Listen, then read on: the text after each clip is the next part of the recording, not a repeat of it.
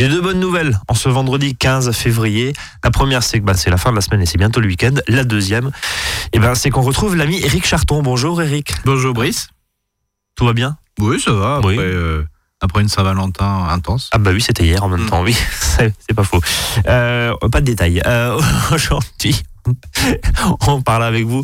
Euh, évidemment, de jardin, comme tous les 15 jours sur l'antenne d'Azur FM, vous êtes conseiller en jardinage naturel auprès des missions eau du SDEA. D'ailleurs, il va en être question hein, de, ce- de ces missions eau dans, allez, dans un mois à peu près, hein, un, oui, mois, ben- un mois bien tassé, puisque ça sera le retour de la semaine des alternatives aux pesticides, avec une grande nouveauté, c'est que bah, les pesticides a pu Oui, c'est ça. cette année. Donc euh, finalement, euh, finalement, Voilà. bah, c'est pas les alternatives, c'est ce qu'il faut faire. euh, Exactement. quoi voilà, en soit. avec, maintenant qu'on appelle les produits de biocontrôle. Les produits de biocontrôle, on va en parler euh, avec des professionnels du secteur. On vous prépare une émission autour de ça. Si vous êtes intéressés, chers auditeurs et chères auditrices, et si vous avez l'âme d'un jardinier ou d'une jardinière.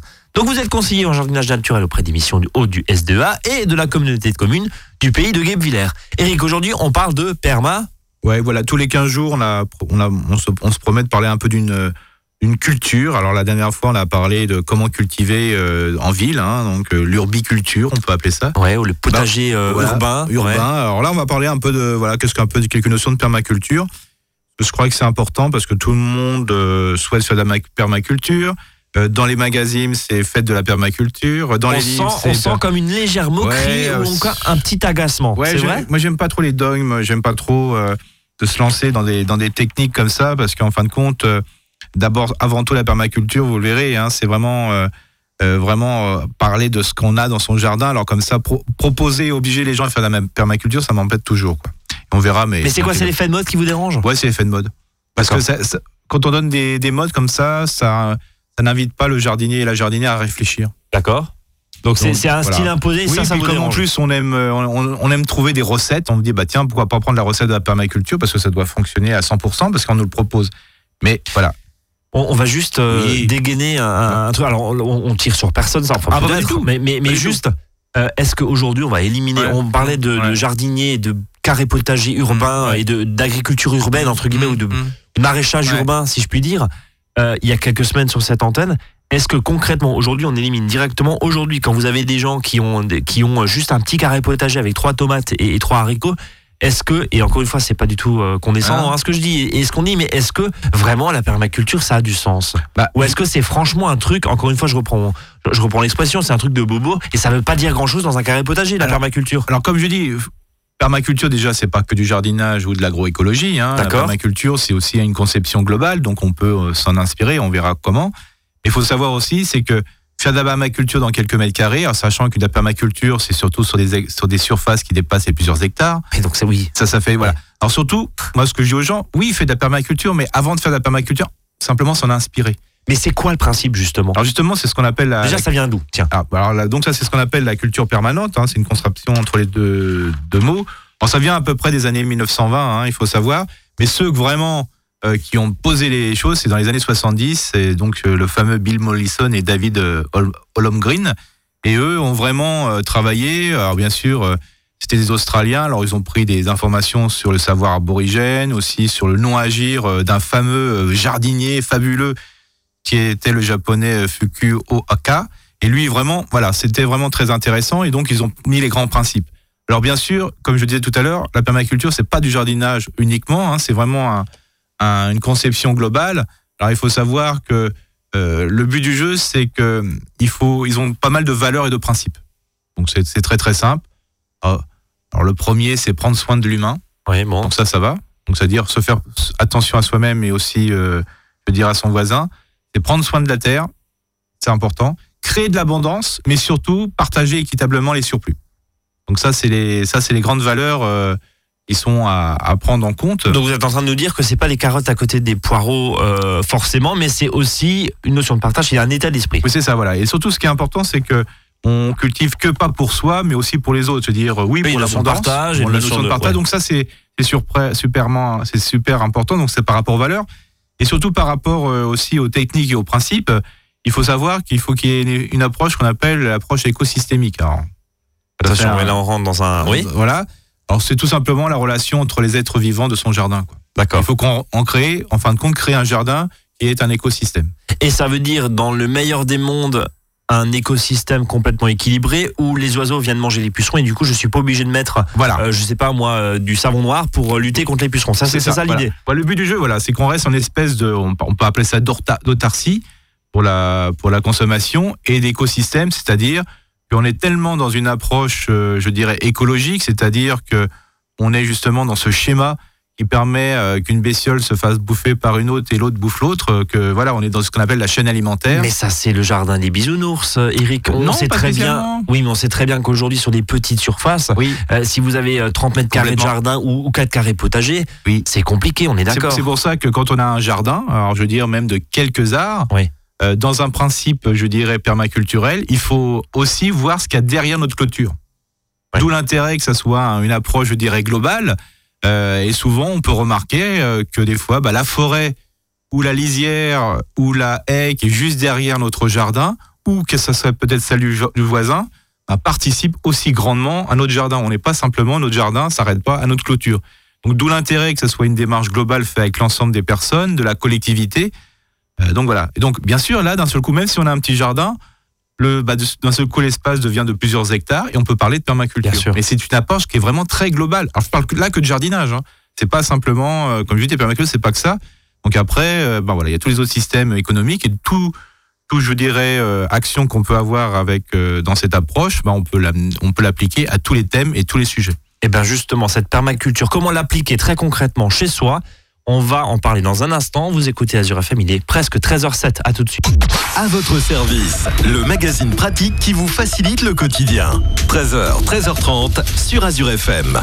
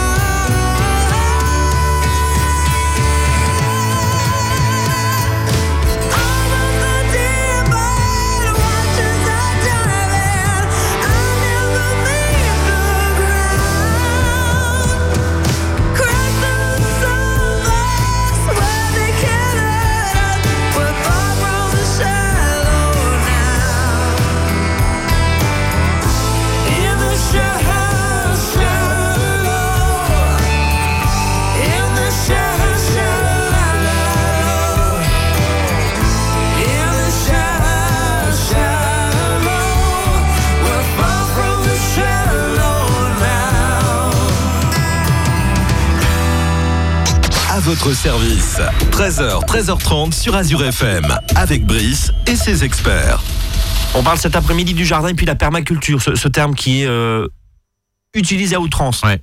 Pas forcément dans sa bonne définition. On a vu que en fait, ça repose sur pas mal de valeurs aussi. Bien Hein. sûr. Euh, surtout. Eric Charton, conseiller en jardinage naturel auprès des missions eau du SDEA et du pays de Guebwiller, la communauté de communes du pays de Guebwiller. Eric, vous nous éclairez sur ce terme qui est à la mode, euh, qui euh, attire tous les jardins, qui excite finalement tous les jardins, les jardiniers en herbe et les jardiniers d'ailleurs euh, Mm. euh, plus, euh, plus expérimentés. Concrètement, on, on- on l'applique comment Comment on fait Par où on commence Si on a envie justement Alors, il y a une chose qui est très très simple, et ça c'est vraiment, alors ça c'est essentiel, et ce que j'adore de la permaculture, et même si on a un tout petit jardin, un balcon, là on peut, on peut utiliser ce principe, ce qu'on appelle le principe du design. Alors souvent, ce, alors, euh, ce principe du design, c'est en fin de compte euh, la, la conception, pour faire simple, mais une conception qui est pas simplement j'ai des envies et je n'ai que des envies. Mhm. Le principe de la conception, c'est j'ai des envies, mais aussi des réalités. Donc la réalité, c'est quoi? Alors dans le terme écologique, hein, là je me la pète un peu, on appelle ça les facteurs abiotiques.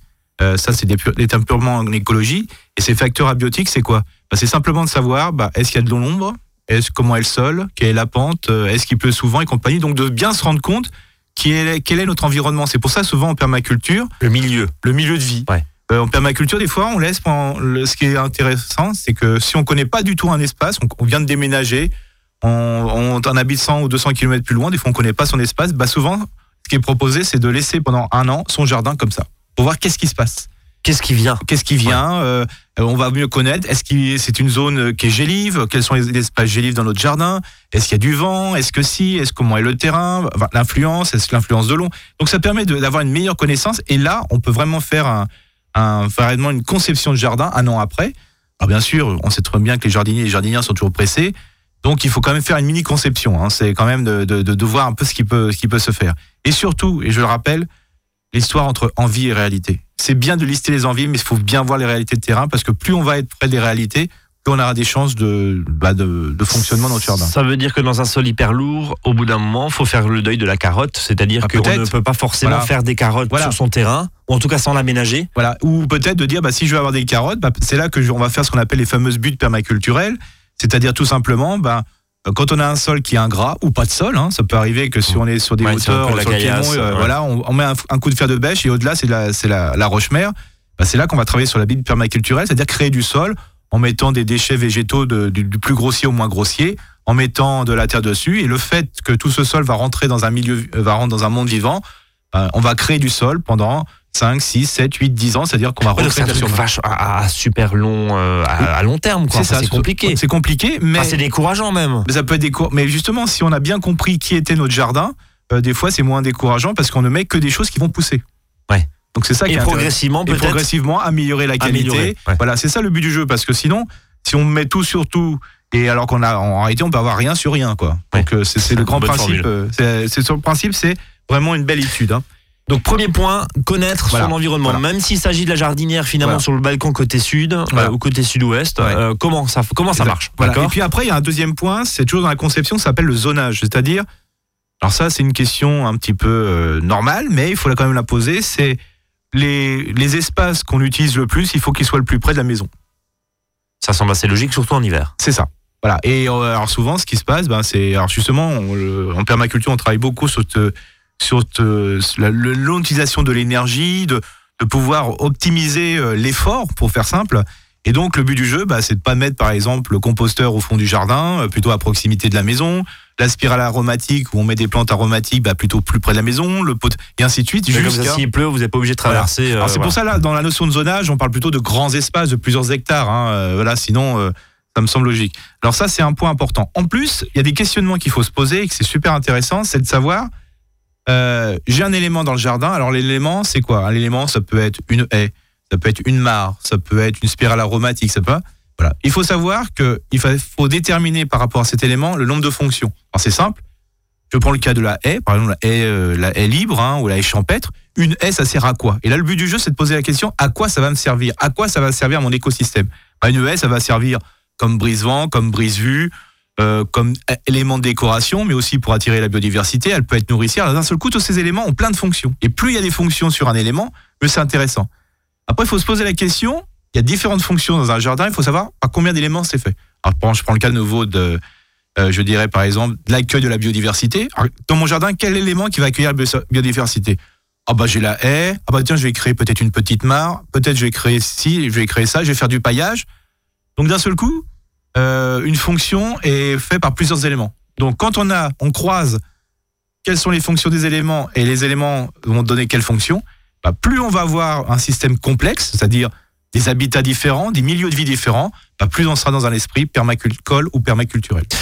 Euh, concrètement, une fois qu'on a euh, donc étape 2, hein, une Ouais. fois qu'on a identifié euh, Voilà. et identifié et ses besoins et ses envies et surtout la configuration parce qu'encore Ouais. une fois quand vous disiez bah, si vous mettez euh, si sur 10 cm vous avez de la terre pas très bonne et puis après c'est que de la caillasse, euh, vous faites pas grand chose. Ouais. on, on passe la vitesse supérieure comment? Bah, après, c'est l'entretien. Une fois qu'on a aménagé l'ensemble du jardin, Comment ça tourne en fait un jardin en permaculture bah, déjà, un, un des grands principes, il faut que le sol soit, ne soit jamais nu.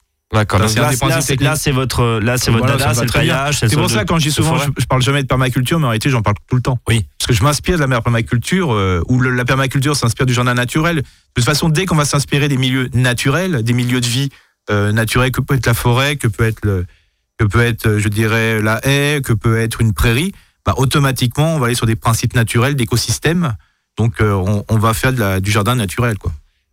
Rappelez-nous juste avec quoi on paille Alors là, bah, le- toujours on paille avec le déchet du moment. hein. Ça, Ouais. C'est le principe aussi de la permaculture. Alors, en paille, c'est-à-dire, des fois, la notion de pailler est plus intéressante. Dès que vous avez un déchet qui est créé, euh, ben voilà, faut, faut, faut l'utiliser. On Je dirais aussi. même, en permaculture, le principe, c'est que dès qu'on va faire un acte d'achat, dès qu'on va faire une conception, il faut penser au déchet qui va être produit. Et le but du jeu, du jeu c'est que le déchet n'existe plus, mais que ce soit une ressource. et que derrière vous le valorisez sur le Tout ça, terrain. voilà. Euh, Eric, Oui. on a fait le tour de la permaculture. Non, sûrement pas. Mais c'est simplement quelques principes. Quelques principes. Ça permet là déjà, mi-février, de se dire, Voilà. tiens, pourquoi pas? Voilà. Et ça permet de dire justement, dire, ah, ne soyez pas, euh, je veux dire, pris par le bout du nez par une des techniques, mais plutôt réfléchissez à qui vous êtes dans votre jardin et surtout quel est votre jardin? Et une fois que vous avez fait ça, vous vous dites, bah là, je peux faire de la permaculture. Eh ben justement, on va en parler. Et encore une fois, hein, c'est euh, en général sur plusieurs hectares parce que c'est compliqué de faire et de la mare Oui. avec un étang et un poulailler et des vaches, etc., etc. Mais en tout cas de l'inspiration Ouais. permaculturelle, comme vous le dites. Euh, Eric, on va marquer une nouvelle pause et puis on va s'intéresser juste rapidement quand même à euh, ce qu'on peut faire Au jardin, un petit peu. jardin. Allez, Ouais. à tout de suite.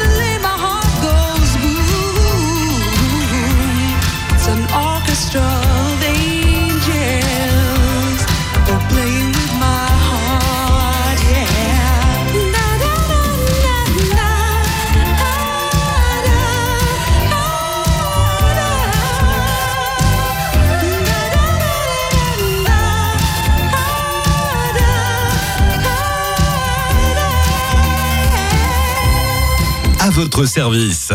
13h, 13h30 sur Azure FM, avec Brice et ses experts. Allez, on continue à parler jardin encore pendant quelques minutes. Eric Charton est à mes côtés. Euh, Eric, juste avant de passer à l'agenda euh, des rendez-vous que vous nous proposez sur le centre Alsace, on va s'intéresser à ce qu'on peut faire là. On est mi-février. Euh, certains s'excitent un petit peu bon, sur les commandes de graines, Ouais. évidemment. Qu'est- Qu'est-ce qu'on peut faire? Est-ce qu'on peut déjà semer quelque chose? Alors, je dirais, bon, pour ceux qui sont vraiment les inconditionnels, euh, des pieds de tomates et compagnie, on peut commencer euh, Ouais. en godet, hein, mais ça, on en parlera un petit peu plus la prochaine fois. Oula, c'est une question qu'il faut pas poser. Vous avez l'air, Non, vous avez l'air très oui. enjoué sur la permaculture, là un peu moins. hein, Oui, non, non, c'est pas ça, mais je veux dire, après, euh, voilà. Faut pas stresser, quoi. faut pas stresser, hein. Et puis, après, en ce moment, surtout pour les jardiniers qui s'ennuient, hein, au mois de février, euh, voilà. euh, C'est long, C'est enfin, long. ouais. Alors, par exemple, ceux qui ont un tunnel ou une tonnelle, par exemple, hein, ce qu'ils peuvent commencer, c'est à préparer le sol. Alors, déjà, ils peuvent commencer pour euh, préparer le sol pour planter peut-être les premiers légumes primeurs, hein, je dirais des salades et compagnie, mais surtout, ils peuvent commencer pour la plantation des futures tomates au mois de mai, quoi. Hein. Les tomates, hein, c'est-à-dire, bah là, ils commencent Dans à ils commencent à gratouiller, euh, ils, ils font, ils commencent à faire les trous, ils peuvent mettre déjà le compost déjà dedans, et donc ils prévoient à l'avance. Euh, ils peuvent après recouvrir avec des feuilles. Alors comme ça, ça permet déjà de, de que le, le déchet organique que vous avez mis dans les, dans les trous puisse continuer son évolution et ça sera top top tip top pour euh, les pour les pieds de tomates, d'aubergines ou de courgettes que vous souhaitez soyez soyez ah, souhaitez planter. Bon, quand ça veut pas, ça veut pas. Ah, c'est incroyable ça. hein. Est-ce que, est-ce que, on- bon, tout ce qui est euh, euh, persil, notamment les, les herbes aromatiques, c'est trop tôt C'est trop tôt. Alors bien sûr pour le tout ce qui est- poireau Alors, le poireau, c'est un peu, c'est un peu juste aussi. Hein. Il faut commencer qu'il y ait des rayons de soleil, parce que c'est bien d'avoir une serre ou une mini serre, mais il faut quand même comme un peu de soleil. Quoi. Oui, sinon ça sert à rien. Donc voilà, moi je dirais mars, ça suffit largement. hein. Il ne faut pas s'exciter. On va pas on va Voilà. pas s'exciter trop. Dehors, dehors, on peut planter l'ail, l'oignon, les choses si vous voulez, mais il faut que le sol soit bien ressuyé, parce qu'on sait bien que ces bulbes ne supportent pas le surhumidité, quoi. Ouais, sinon ça va En pourrir. sachant qu'on peut le faire jusqu'à début avril. Vous pourrez commencer à semer, euh, si vous voulez, un petit peu des, des carottes, alors ce qu'on appelle la carotte grelot, hein, c'est la, la carotte primaire. Là, vous pouvez le faire sous la serre, hein, ça peut Mhm. être très sympathique aussi.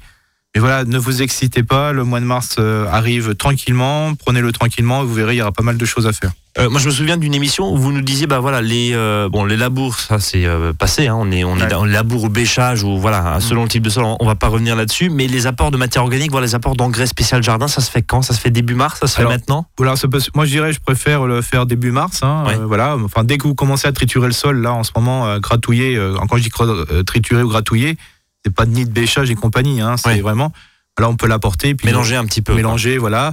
Début mars. Voilà, début mars, ça suffit. Respectez bien les doses euh, qui sont prescrites. Hein. euh, testez à un moment. euh, en prenant, en peser par exemple, quand on vous dit qu'il faut tant de 100 grammes pour tant, bah, regardez ce que ça correspond. Hein. Pesez-le pour voir, parce que des fois, quand on l'a en main, sait pas ce que c'est. Hein. C'est pas bête d'en mettre de trop, parce que de toute façon, ça sera lessivé par la pluie, ça sera pas, euh, voilà, c'est pas intéressant. Puis dès que vous avez apporté de l'engrais ou que ça soit dans, euh, par exemple, du compost, il faut toujours recouvrir de feuilles si c'est possible. Si c'est possible. Voilà. Si on peut pas. Si vous on- n'avez pas, si vous avez, euh, si vous avez pas assez de feuilles, ben euh, voilà. euh, en principe, Tant pis pour vous. euh, non, c'est pas ça. Vous pourrez quand même remettre un petit peu de, un tout petit peu de paille s'il faut, hein, mais pas de trop parce que sinon on risque d'avoir des fins d'azote, quoi. Mais surtout ceux qui ont déjà des, des gens qui ont des terrains couverts avec de la, des feuilles. Ce que je vous invite, c'est un peu déshabiller le sol, quoi. Pour qu'il réchauffe. Se réchauffe. Et des fois, vous avez peut-être mis des feuilles en grosse quantité à un endroit et un peu moins à d'autres. Alors des fois, en décompactant, je dirais les feuilles, ça permet d'en récupérer pour en mettre ailleurs. Pour essayer d'uniformiser euh, le tout. Bien.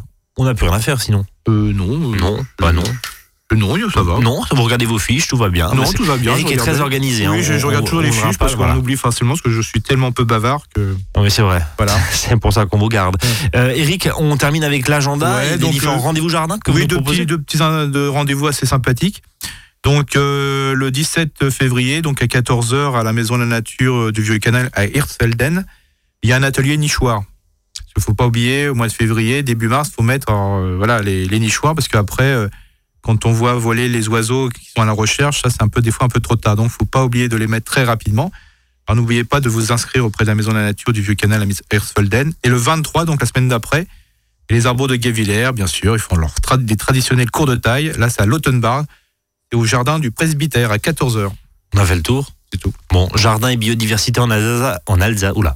Ouais. Jardin et biodiversité en Alsace, euh, c'est un titre. Ah, long. C'est ça. Pour la page Facebook d'Éric Charton que vous pouvez suivre euh, justement, euh, il y propose, il y Voilà, et partage plein de choses. le, le- le site internet d'émissions. D'émissions, voilà, émission Alsace. Alsace. Vous avez pas mal d'informations. Et ben voilà, on a fait le tour. Voilà. Merci Eric pour ces précieux conseils. Je vous souhaite un très bon week-end. On se donne rendez-vous bien sûr, dans 15 jours. En attendant, euh, prenez du bon temps, profitez de votre week-end. Nous, on se donne rendez-vous lundi. Salut à tous.